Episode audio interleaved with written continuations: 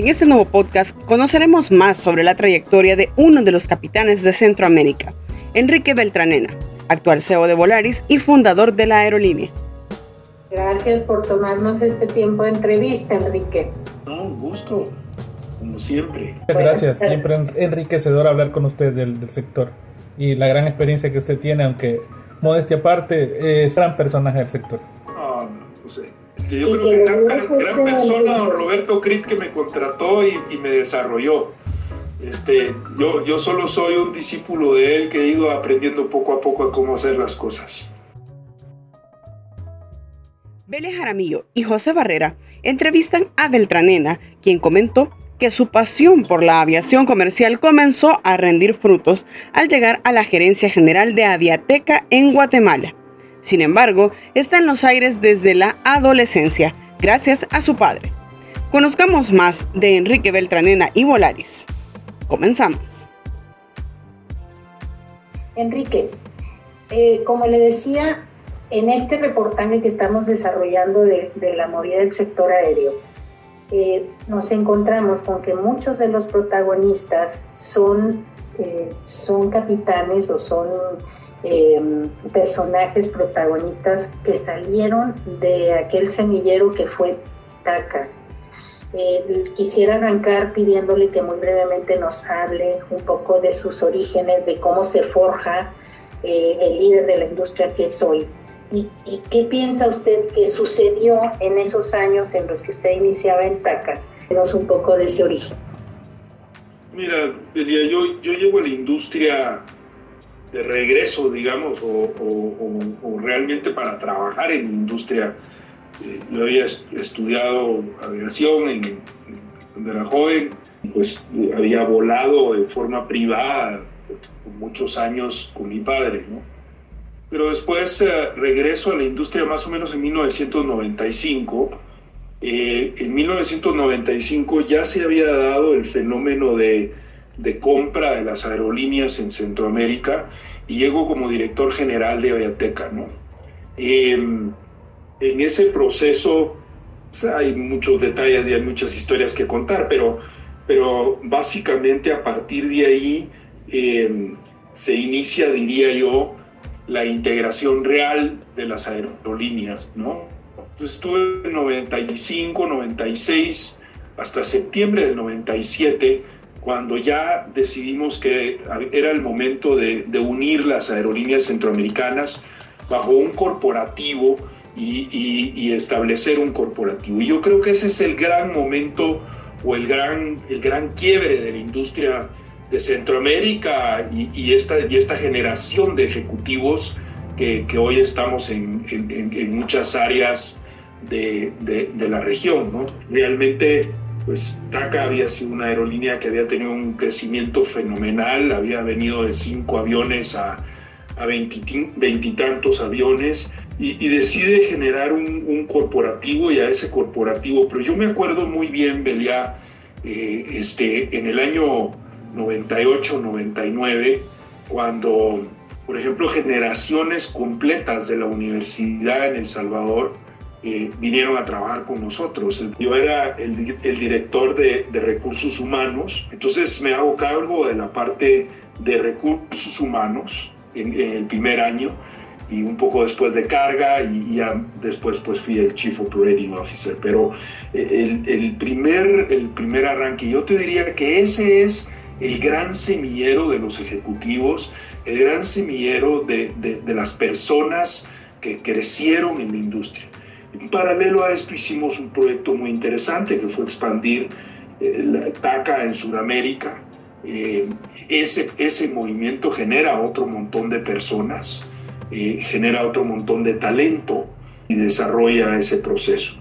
Ya hacia parte de, de los, de los años 2000, pues fue, fue primero el, tema de septiembre 11, ¿no? Septiembre 11 genera un reacomodamiento de la industria en general eh, y, un proceso importante y ahí pues como resultado de eso termino como, como Chief Operating Officer de, TACA. Y bueno, pues viene otro proceso que es eh, la alineación hacia el crecimiento, hacia el futuro. Eh, que sucede pues, en el año 2004-2005 cuando decidimos invertir en una serie de proyectos, ¿no? el crecimiento del segundo joven Lima, el desarrollo de una aerolínea regional doméstica para el Ecuador, eh, repensar el tema de la alianza Avianca-TACA y pues el proceso fundacional de Volaris. ¿no? Yo me recuerdo cuando yo vine a fundar Volaris, yo tuve más de 240 ejecutivos de TACA trabajando conmigo en México. Así de ese tamaño, o sea, al puro talento, mucho, mucho talento centroamericano, Enrique. Correcto. Hoy en este momento, sí. Ahora, Centroamérica es un mercado pequeño, eh, digo, en términos de la industria, cómo a pesar de ser un mercado pequeño, este mercado, ser centroamericano, ser esa identidad centroamericana, permite hacer frente a mercados mucho más grandes, eh, de pronto mucho más complejos.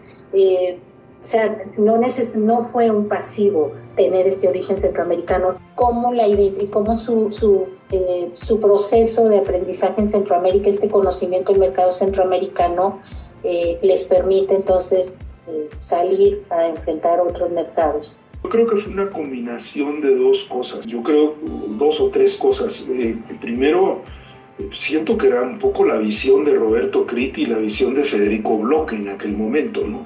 Que era una visión muy internacional, muy, muy, de, mucha relación con muchas cosas. Creo que el segundo tema es en el proceso del 2001, como septiembre 11, TACA trae eh, unos consultores que se llamaban Bain Company y, tuvimos una cantidad de personas de diferentes áreas del mundo trabajando en diferentes temas por casi dos o tres años.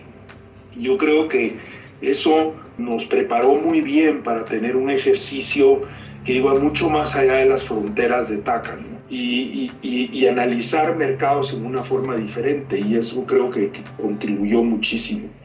Eh, el análisis de, la inversión en Avianca, porque inicialmente eh, quien iba a invertir en Avianca era TACA, eh, después esa inversión se fue y invirtió, invirtieron otros socios en Avianca y esos otros socios a la vuelta de, de un año o dos regresaron a buscar a TACA pero yo creo que, que, el gran paso eh, se da ahí y, y, con el influjo de una serie de ejecutivos extranjeros que tuvimos por, por casi dos años.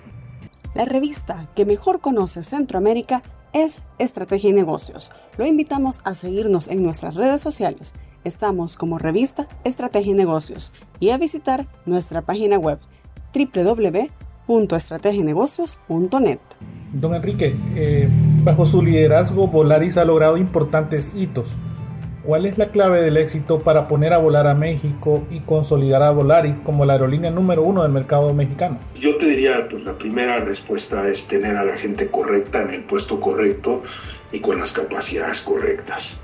Yo creo que la clave del éxito también está en el modelo de negocios en sí, que la aviación a nivel mundial tuvo un cambio fundamental y cuando uno mira la aviación a nivel mundial, eh, este, los modelos de bajo costo están teniendo muchísimo éxito, sobre todo en distancias cortas. Eh, cuando tú ves, por ejemplo, Europa, que tal vez es el, el, fenómeno más claro, hace 10, 15 años las aerolíneas preponderantes dentro de Europa eran Iberia, era British Airways, era Lufthansa, era era, eh, en fin, y, eso no quiere decir que, estén, que, que, hayan desaparecido o que se hayan, eh, pero pues, se han reestructurado de una forma importante y hoy por hoy pues la mayor parte del tráfico la maneja un Ryanair o la manejan las aerolíneas de bajo costo que son incluso subsidiarias de estas aerolíneas.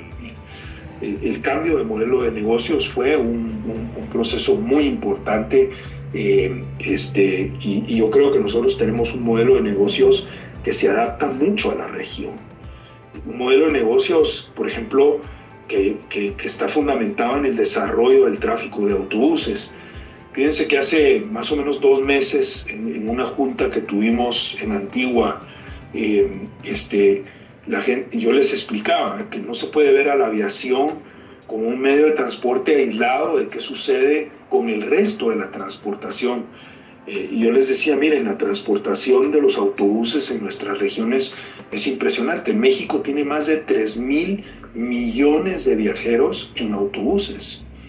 Y cuando tú analizas qué está pasando en la transportación dentro de la región centroamericana, pues ves todos estos flujos migracionales nuevos. Eh, bueno, están consolidados en México. ¿Cómo avanza el plan para Centroamérica y cuál es su visión para el desarrollo de más operaciones hacia Sudamérica? Mira, de hecho acabamos de anunciar otras tres operaciones desde El Salvador este, y sigue avanzando. Te diría que, que es un avance eh, ordenado eh, en función de cómo los mercados han ido creciendo. Te voy a dar un ejemplo. Cuando nosotros entramos con el modelo de bajo costo Costa Rica, eh, por ejemplo, pares de ciudades como Costa Rica o Guatemala se duplicó el mercado de, noviembre a, junio de ese año. Entonces hemos visto mercados que han evolucionado muchísimo en base al bajo costo.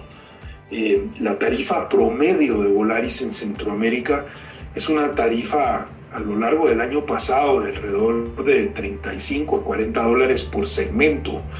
Eh, y lo que estamos viendo es que ese nivel tarifario está haciendo que haya un crecimiento o una elasticidad de la demanda que es mucho más allá de lo que había sido tradicionalmente.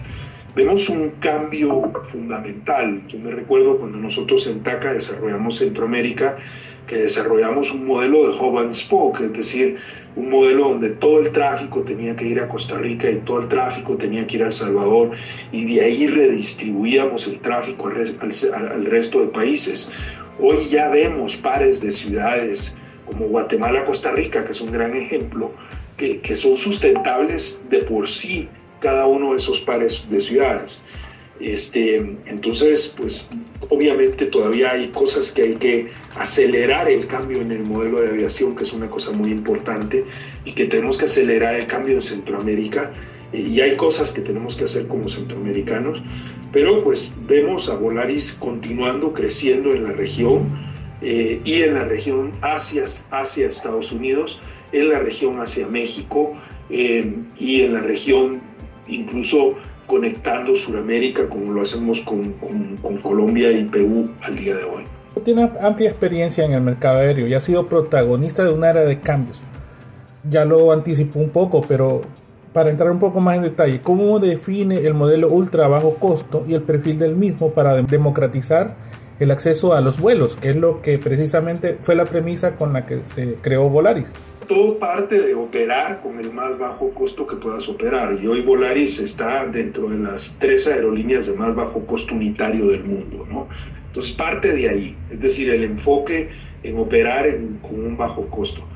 A partir de ahí, eh, este, comienzas a trabajar en un modelo que lo que busca es incentivar el mercado a través de precio, eh, bajando los precios, haciendo crecer la demanda o haciendo generando una elasticidad arriba de 2 para poder crecer los mercados en una forma eficiente. Ese crecimiento de los mercados te permite venderle otros productos anciliares a, la clientela que estás cautivando y eh, a raíz del crecimiento en la demanda vas generando un factor de ocupación mucho mayor y ese factor de ocupación te va requiriendo más capacidad y la capacidad se, se presenta o en aviones más grandes o en, en, mayor frecuencia o mayor itinerario en, en donde estás operando. Cuando operas esto en un círculo virtuoso, es decir, que parte del bajo costo incrementa el low factor, el load factor incrementa la demanda, la demanda incrementa el número de pasajeros y puedes cobrar ingresos anciliares y, y, lo mueves en, en, el sentido del círculo virtuoso, eh, en realidad lo que terminas haciendo es, es una generación de valor y una, y una generación de, de mucho mayor eh, crecimiento que lo que tradicionalmente haces es importante que todos los factores funcionen al unísono. Si tú tienes un factor de todos estos que no funciona, el círculo se da la vuelta hacia el otro lado y en vez de ser virtuoso se vuelve un círculo que no funciona y no opera. José. Gracias. Gracias. Enrique, una pregunta de, de cierre. eh, que ya un poco lo, hemos estado conversando, pero eh, quisiéramos una, una eh, que nos amplíe su mirada de cómo ve el potencial del mercado centroamericano para el futuro de la industria aérea y sobre todo qué representa Centroamérica hoy para Volaris, eh, considerando que además hay nuevos actores. El mercado en sí se está reestructurando, es decir, el, cambio que está teniendo Avianca hacia ser una aerolínea de bajo costo y, y los cambios en general del mundo se están comenzando a ver en Centroamérica. Así Volaris participando de una forma mucho más activa. El modelo de bajo costo Belia tiene unas características muy importantes. Una de ellas es que es punto a punto, no es hub and spoke. Entonces yo, yo lo que creo que nosotros vamos a ver en Centroamérica es una tendencia clara hacia que el mercado se vaya convirtiendo más en un mercado punto a punto. Eso hace que la conectividad dentro de la región sea mucho más eficiente y mucho más eh, rápida. ¿no? Creo que es un mercado que en la medida en que haya una penetración de mercado, fíjate que en México las aerolíneas de bajo costo comenzamos en el 2005-2006 y hoy por hoy eh, México es un mercado que está dominado por las aerolíneas de bajo costo en un 72% de los viajeros. Entonces, ¿qué sucede? Cuando, cuando comienzan a crecer las aerolíneas de bajo costo y los modelos de bajo costo, primero hay un crecimiento enorme en el número de pasajeros. Fíjate que eh, cuando comienza Volaris, el mercado doméstico de, de México en el año 2006 era un mercado de 22 millones de pasajeros. Acabamos de terminar el año y ya es un, ya es un mercado de arriba de 50 millones de pasajeros. Entonces, ¿qué es lo que vamos a ver? Pues primero vamos a ver cómo ese modelo de bajo costo va penetrando mucho más que el modelo tradicional de Hub Spoke. Yo diría muy importante es que para que esto suceda no solo tiene que haber un cambio fundamental en el modelo de la industria, sino que tiene que haber un cambio fundamental en la forma en que los gobiernos perciben la aviación. Y aquí creo que viene la clave. Hicimos un estudio con el Banco Mundial, Elia, que presentamos a los ministros de Economía en el mes de octubre, si no mal recuerdo, donde les demostramos que si reducimos los impuestos dentro de la región, que están prácticamente al doble de lo que es la región sudamericana, eh, podemos generar un crecimiento bajando de más o menos 55 dólares por segmento, eh, bajarlo a 15 dólares podemos generar crecimientos en los mercados en una forma muy importante. Evidentemente se necesitan otras cosas. ¿Qué sucedió en Europa con la creación de la Comunidad Económica Europea y, y, la evolución de esa Comunidad Económica Europea hacia lo que es hoy? Pues hay una sola autoridad aeronáutica en la región. Centroamérica muy posiblemente va a necesitar una sola autoridad aeronáutica eh, en la región que, que nos dé los niveles de supervisión y de vigilancia que nos exige el mundo y que exige la aviación moderna en la región. Es importante poner a Centroamérica en los ojos del mundo en igualdad de condiciones y competir en igualdad de, de, condiciones eh, con reciprocidad real y efectiva dentro de la región. Y eso es fundamental.